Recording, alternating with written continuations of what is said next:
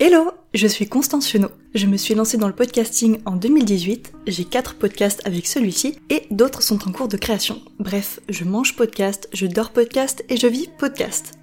Depuis janvier 2021, je coach des futurs podcasteurs pour se lancer. Pour l'anecdote, Pourquoi pas toi a failli s'appeler Podcast car ici, je réponds à toutes tes questions sur le monde du podcast. Pour me poser ta question, tu as juste à me la laisser en commentaire sur Apple Podcast. Ma première idée de nom n'était pas si mauvaise, mais j'ai décidé de le changer car la première erreur à ne surtout pas faire dans le monde du podcast, c'est de choisir un nom complexe à prononcer. Voilà pour mon premier conseil et je te donne toutes mes autres clés pour créer ton podcast dans Pourquoi pas toi. Alors, prêt à te lancer? Bonjour à tous, je suis ravie de vous retrouver cette semaine pour un nouvel épisode de Pourquoi pas toi? On se retrouve cette semaine pour l'épisode numéro 7 et ensemble on va répondre à la question qui m'a été posée par Camille donc sur le groupe Facebook La Famille Podcast. Ça fait plusieurs épisodes euh, que je ne fais que répondre aux questions sur le groupe qui m'ont été posées sur le groupe, parce que ça reste un groupe qui m'est prioritaire, c'est mon groupe Facebook, voilà. Mais évidemment, n'hésitez pas à me les poser aussi sur Apple Podcast, parce que je vais vraiment euh, les prendre pour les prochains épisodes. Alors aujourd'hui, on répond à la question ensemble. Est-ce que tu as des tips de montage pour créer des effets de narration? Comment créer la ligne éditoriale d'un podcast? Question très intéressante, évidemment, là on va parler de création de structure d'un podcast. Alors déjà, pour l'effet de narration, le podcast, c'est même un petit peu comme YouTube d'ailleurs, j'ai envie de dire, c'est un petit peu comme au théâtre. Évidemment, il faut se mettre en scène, Sauf que avec le podcast, on n'a que deux atouts. On ne peut s'appuyer que sur deux choses la voix, donc sa voix, son intonation et son énergie en général même, et bien évidemment la musique, le sound design. Donc par exemple les bruitages, encore une fois la musique, etc.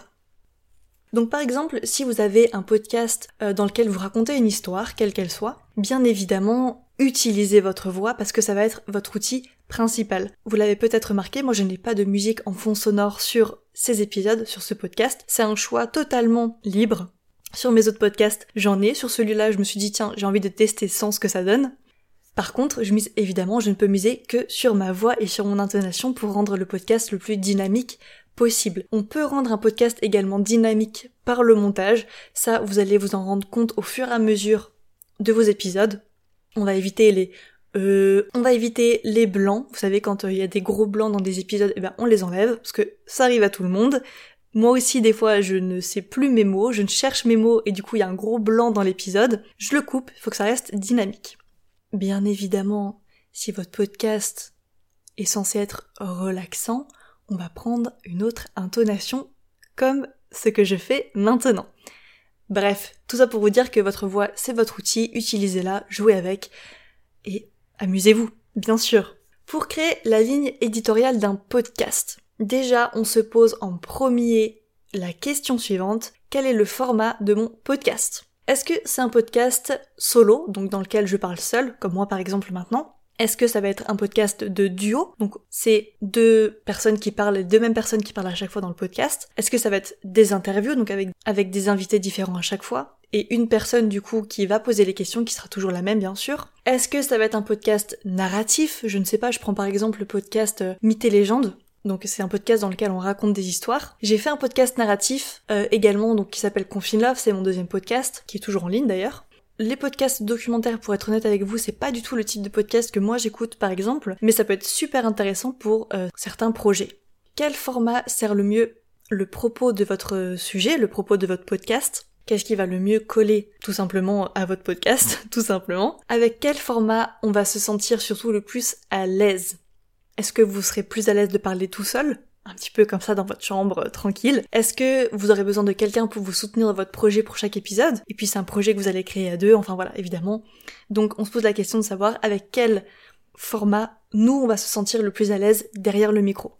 Et puis évidemment, la question à se poser, Là, c'est plus sur le long terme parce que évidemment, il faut aussi voir un petit peu sur le long terme pour que notre projet, pour que notre podcast reste, pour qu'on n'abandonne pas au bout de 5 épisodes. C'est évidemment quel format on va pouvoir tenir sur le long terme. Typiquement, si vous avez un podcast sur un sujet très très très très très précis, vraiment très précis, et que vous voulez faire des interviews différentes à chaque épisode, est-ce que selon vous, vous allez pouvoir trouver des intervenants, des invités pour chaque sujet, pour chaque podcast à chaque fois?